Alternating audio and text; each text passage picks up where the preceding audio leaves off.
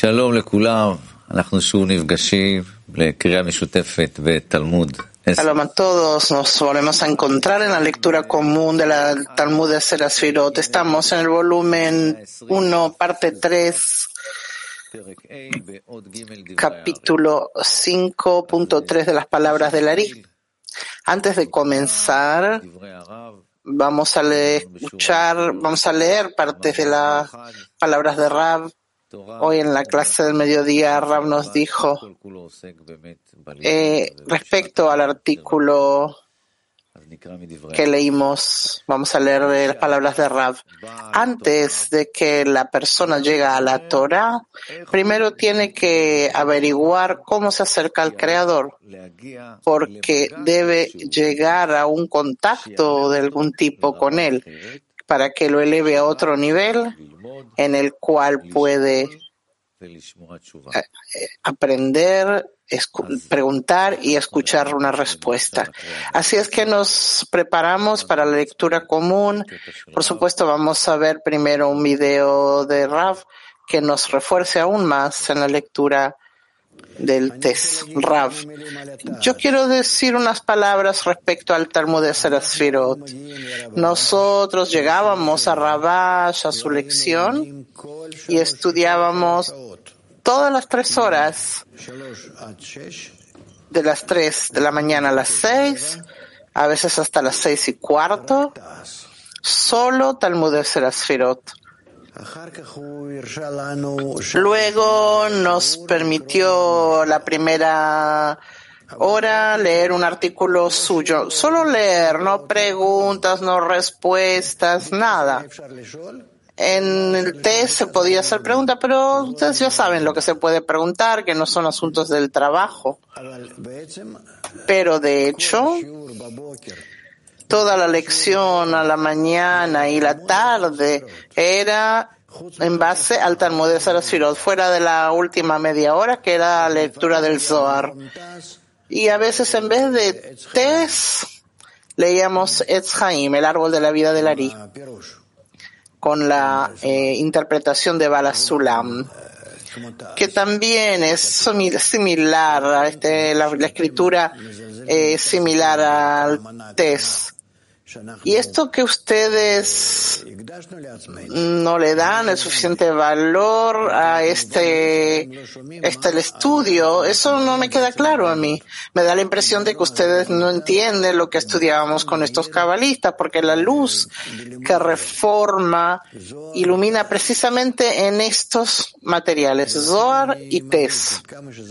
Por eso yo enfatizo cuán importante era para Que estudiemos el test. El hecho de que le damos mucho lugar al, grupo, al trabajo en el grupo, eso está bien, pero si no combinamos el estudio del Talmud de Seresfirot, no va a funcionar. No va, vamos a carecer de la luz que reforma. Eso es uno. Y otro, el maestro es el que determina lo que tiene que hacer y por lo visto lo hace porque sabe lo que hace. Y si el alumno no pone atención a eso, por lo visto no es alumno. No buscar todo tipo de asuntos, que hay que estar en algunas comisiones y hacer algunas cosas durante la lección como que fuera más importante. No hay nada más importante que la luz que reforma y el estudio del sistema superior. Así es, nos dice el lector, no hay nada más importante que escuchar las palabras de Rav que nos orientan, que no hay nada más importante que estudiar juntos eh, sobre el sistema superior. Entonces, otra vez repetimos, nos encontramos en el capítulo 5.3 de las palabras de Lari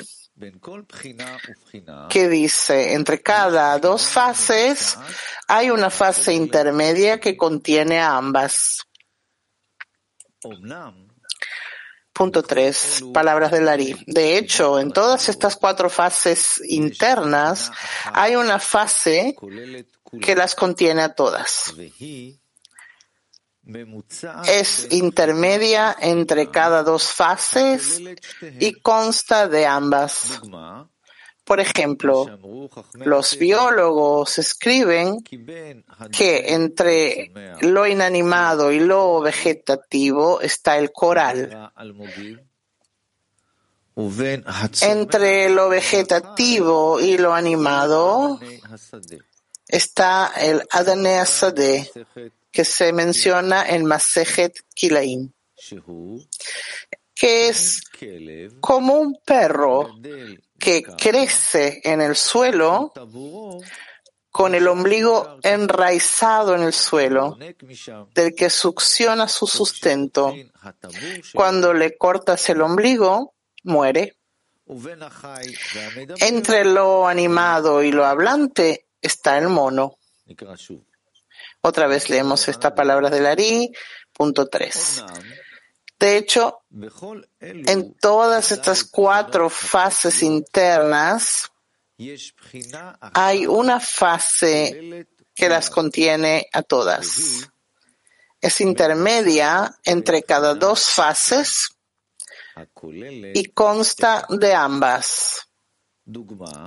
Por ejemplo, los biólogos escriben que entre lo inanimado y lo vegetativo está el coral. Entre lo vegetativo y lo animado está Adanei Asadeh, que es mencionado en Masejet Kilaim, que es como un perro que crece en el suelo con el ombligo enraizado en el suelo del que succiona su sustento. Cuando le cortan el ombligo, muere. Entre lo animado y lo hablante está el mono. Vamos a leer el punto 5 pequeño dentro de Orpnimi, luz interna, que explica que una fase contiene a todas. Significa que contiene las cuatro fases. Es decir, la segunda fase de Keter, que es la raíz de la expansión de las cuatro fases. Luz de Keter se llama Yehida. Y ahora vamos a ver otro video de Rav que explica entre la relación que hay entre las cuatro cuatro niveles de evolución que vienen todo de Abaya. Rav, las relaciones de las que hablamos entre los Partsufim se refieren a que se dividieron según los masajim, las pantallas. Y aquí la relación entre el inanimado vegetal, animal y hablante pasa sin relación con los masajim, antes de los tzimtzumim, de las restricciones. Ayúdenme a expresarlo. Es una confusión, tiene razón con lo que preguntó. Si hablamos de las fases, fase 1, 2, incluso Shoresh, raíz, Shoresh, Aleph, Bet, Gimel, Dalet, equivalente a 1, 2, 3 y 4 en las fases, hablamos de que cada cosa se invierte y se convierte en algo segundo.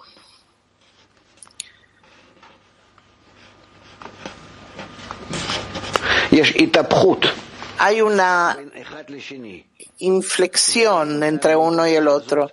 Acá en esta inflexión no hay relación entre las, uno y el otro. Es como una irrupción de uno al otro. Como que el Malhut de Atzilut irrumpe. En realidad lo hace la que a través del, del masaj de Atzilut y entra a Vía. El Malhut de Briah irrumpe y así forma el mundo de Yetzirah. Él lo dice de otra forma, tiene que venir la serpiente ¿eh? y morder a la gacela y así eh, es que da luz. Ahí está el tema del el punto del Yud, Yud Kei Vav Kei. Hay una, un cese entre las diferentes fases. Y es por eso que esto es eh, animado, vegetal, animal y hablante y divinidad. Vimos la relación que hay en, el nombre de Abaya y lo mismo también entre los cuatro niveles de evolución. Pasamos al punto seis pequeño, la luz interna, Orpnimi, que explica sobre la in, eh, que es intermedio entre cada dos fases y consta de ambas. Punto 6, luz interna.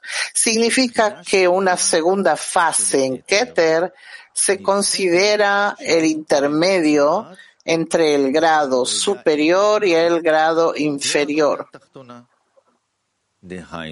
Es decir, entre el emanador y el emanado. Cualquier superior es siempre considerado como el emanador del inferior.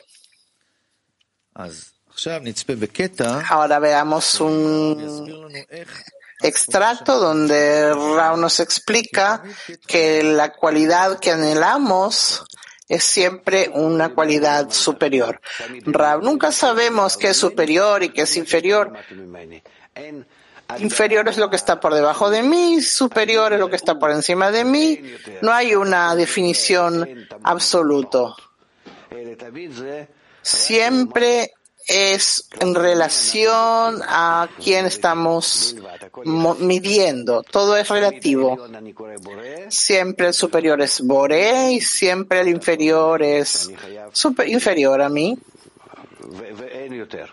y no hay más. Entonces, el superior, el Boré, es el yo de mañana. ¿Cómo puede ser? Es ese nivel que me creó. No hay una forma absoluta para determinar quién es el Bore. Esa cualidad a la que tú anhelas llegar es superior. Entonces, el superior siempre es el creador y la cualidad que anhelamos alcanzar. Llegamos al punto 4 de palabras de Lari, pero antes vamos a leer otro extracto de las palabras de Rav. Todo depende de lo que quieres de la plegaria. No dependes de las palabras que tú lees del libro, sino del deseo. Uno recibe respuestas cuando aprende, estudia y reza. Entonces continuemos con esta orientación interna aprendemos juntos y oramos juntos. Entonces leemos ahora el punto 4 titulado entre el creador y la criatura, que es la espiritualidad de la persona, hay una fase intermedia. Se dice al respecto, vosotros sois los hijos, etc. Y termina, sois Dios. Los patriarcas son la mercaba, el carruaje. Punto 4 de las palabras de Lari. El punto 7 que explica que es en la explicación en Orpnimi. Esto se relaciona con los dos mundos, Atzilut y Briah. Atzilut. Se llama creador, Boré, y las cuatro fases en el mundo de Beria generalmente se llaman creado. Además, todos los elementos del mundo de Beria tienen las cuatro fases anteriores y las almas de los justos son influenciadas o otorgadas de Atzilut Abria. Esto es lo que dice el Ari cuando dice hay una fase intermedia entre el creador y el creado, que es la fase espiritual colectiva. Significa que hay una fase intermedia entre el creador y Keter, que es la luz de Yehidá espiritual inclusiva de Adam. En otras palabras, es la espiritualidad de Adam antes mencionada, llamada Nefesh, Ruach, Neshama, Haya, Yehida, que es el Keter y los contiene a todos. Ahora veamos otro video de Rav que explica más todavía qué es esa cualidad intermedia entre el creador y el creado. Rav, esto es así en cada nivel, porque cada nivel es un estado íntegro donde tenemos que asemejarnos en esa medida de Abaya al creador y por eso en ello también se encuentra esa ese estado intermedio entre el creador y el creado. Si hablamos de lo corpóreo, entonces la parte intermedia entre el creador y el creado en lo corpóreo es quien se dedica a la Kabbalah, que forma de sí mismo algo semejante al creador. Pero si hablamos de lo espiritual, que es inanimado, vegetal, animal y hablante. Son estados espirituales donde uno se encuentra ya más allá de la barrera del maxón que llega al estado de Domem, de Kdushat, eh, Someach de Kdusha, Hayot de Kdusha, o sea, los niveles de inanimado, vegetal, animal, hablante de Kdusha, en la santidad. Por ejemplo, el nivel de ángeles, eh, así nomás, eh, el nivel de hablante, de Kdusha, de santidad, que es por encima del hablante. ¿A qué intermedio se refiere aquí eh, que está entre uno y el creador, que hay por encima del nivel del Adam. Estamos hablando del concepto de Yehida, que Yehida es cuando ya finalizamos todo lo que podemos hacer en las cuatro letras de Abayá y entonces alcanzamos algo que se llama El punto de la letra Yud. Ese punto negro que comenzó desde la presencia de la ausencia de la luz superior y es el punto intermedio entre el creador y el creado. Y ella se llama la luz de Yehidá, que es el punto de la letra Yud, que luego es de nuestro trabajo en la bahía general. Dice el lector, alcanzamos también el punto en el Yod, que es también el punto intermedio entre el creador y el creado.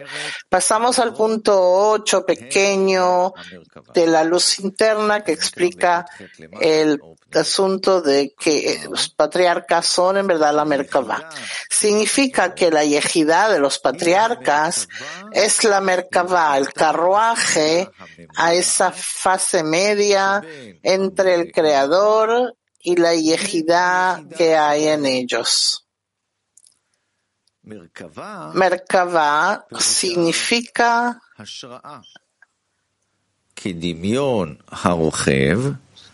colocación, como un jinete que se coloca sobre su carro, así la divinidad se coloca sobre los patriarcas, o prevalece, o se instala.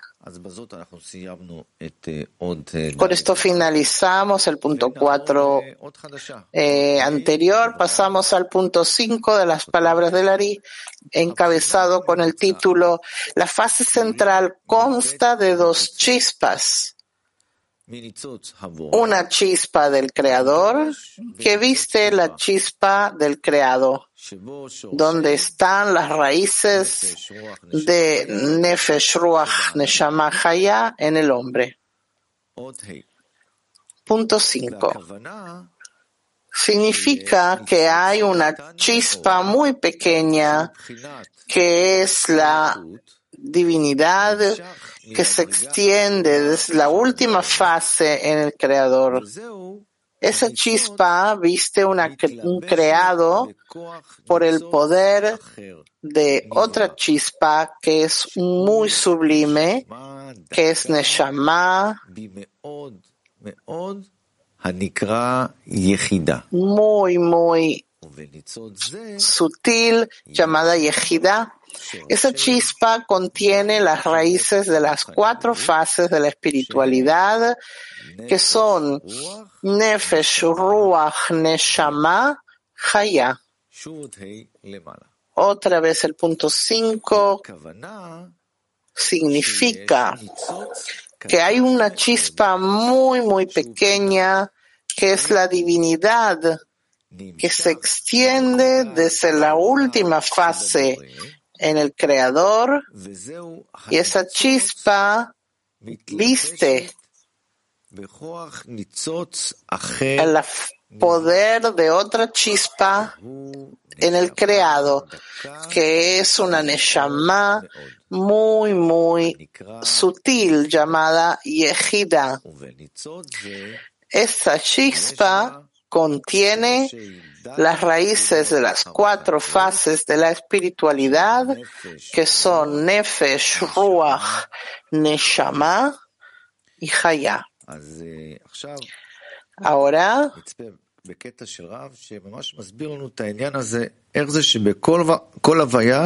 escuchemos a Rav que explica cómo puede ser que en cada Havaya se encuentra la chispa. Un Rav. Y de hecho que el masaje asciende de abajo hacia arriba y pasa en el Yud Kei Vav Kei de abajo hacia arriba, Hey Vav Hey Yud hasta a la raíz. Eso lo escuchaste ya, sí. Entonces el masaje va restringiendo eh, todos los niveles y cuando hace el golpe del acoplamiento de golpe desciende a un nivel más bajo la luz que retorna y desciende. ¿Y qué es lo que saca hacia afuera? ¿Qué reshimot? Que se llaman tagin de las otiot, de las letras. ¿Escuchaste de esto? Sí. Esa es una inclusión desde de un nivel más elevado que baja, bajan Reshimot a un nivel más inferior, entran en ellos y, y las Reshimot de anteriores salen afuera. Explícame esto, que no. Pero tú entiendes que eso es inclusión que de repente yo tengo un deseo, digamos quiero algo, y ese deseo con mi Reshimot que me organizaban ese deseo y me lo estabilizaban, de pronto desaparece no el deseo, la Reshimot, y vienen Reshimot diferentes del mismo deseo, desde un nivel más elevado. O sea, desde el nivel del vegetal vienen Reshimot al nivel de inanimado que se encuentra aquí. Es decir, del nivel inanimado que recibe Reshimot del vegetal. Eso es lo que se le llama el coral. Y esos Reshimot salen. Pero mientras tanto forman ese nivel que se le llama intermedio. Sí, Rab nos dio una maravillosa explicación sobre este nivel intermedio. Nos encontramos en el punto 9 pequeño, dentro de luz interna Orpnimi, que explica una chispa muy pequeña. Debes saber que esto no se refiere a Gadlut, grandeza, ni a Katnut, pequeñez, que son imaginarios, sino se refiere a la ausencia del logro, porque lo inalcanzable se conoce como muy, muy pequeño. Tampoco debe confundirse con el nombre chispa e interpretarlo literalmente como una chispa imaginaria de fuego. Más bien, la chispa significa la luz retornante, ya que la luz directa se llama luces y la luz retornante se llama chispas, nitzotzin. Recuerda esto. Ahora vamos a leer, no vamos a leer, vamos a ver otro video de Rav que nos explica que esa chispa pequeña es la grande. Rav, decimos que no tienes nada de parte del receptor que no sea lo que recibes del dador y no tienes en el dador lo que no tiene. Si yo recibo algo es porque ya lo tenía. En, la espiritual, en lo espiritual viene todo eh, de la chispa desde el punto del yud. No es que es pequeño, ese pequeño incluye todo, pero su revelación ante nosotros es pequeño y así se desencadena de, hacia nosotros, que luego vemos un mundo más y más y más grande que nuestro mundo es infinito. ¿Por qué se llama imaginario? Porque así en nuestra falsedad, en nuestra visión falsa, lo vemos, pero lo más grande es esa chispa pequeña que era la primera. Y cuando llega hacia nosotros nos parece que es muy grande y es precisamente el más pequeño. Y es todo lo contrario. Toda la energía del pensamiento, del, todo eso se encuentra en la chispa pequeña. Todo lo que llega hacia nosotros nos parece como que fuera algo vacío. Esto es lo que nos dice que todo lo medimos de acuerdo a las cualidades corporales y por eso se le conoce como imaginario porque a los ojos espirituales eh, justamente cuanto más pequeño, más oculto es algo, es más completo, más inclusivo y más grande.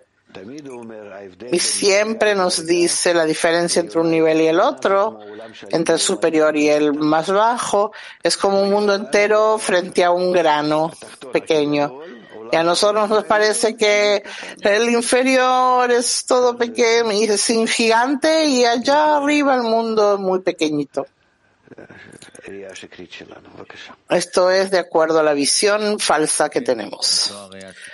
Lector, sí, esta es la visión falsa de esta pequeña chispa que es en realidad una chispa grande. Bueno, relativamente se puede decir que hemos finalizado en la lectura común del Talmud de Serasfirot. Simplemente le vamos a contar que Rab nos dijo hoy en la clase matinal que no depende de las palabras que tú lees en el libro, sino del deseo. Uno recibe respuestas cuando estudia y ora. Entonces, para finalizar, veamos un video de Rab que habla de que toda la realidad se encuentra en la percepción Rav, ¿cuántos se levantan en cada generación? Los pro y los contra. Y no se puede decidir quién tiene razón y quién no. Cada uno quiere matar al otro porque no tienen lo que hacer. No, estos no saben y aquellos no saben. No pueden descubrir porque están tocando la raíz de la vida, de donde se vive. Y de verdad, el problema está en la percepción de la realidad. Simplemente la percepción de la realidad. No entienden cómo sentimos la realidad.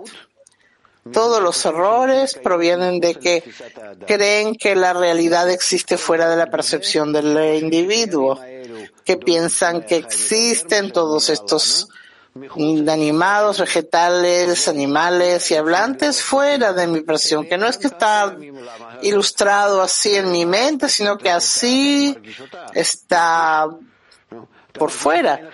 Tú Cuando viene una vaca frente a ti, ¿la sientes? ¿La sientes? Cuando te la comes, ¿la sientes? ¿La sientes? Lo mismo con el inanimado, con el vegetal.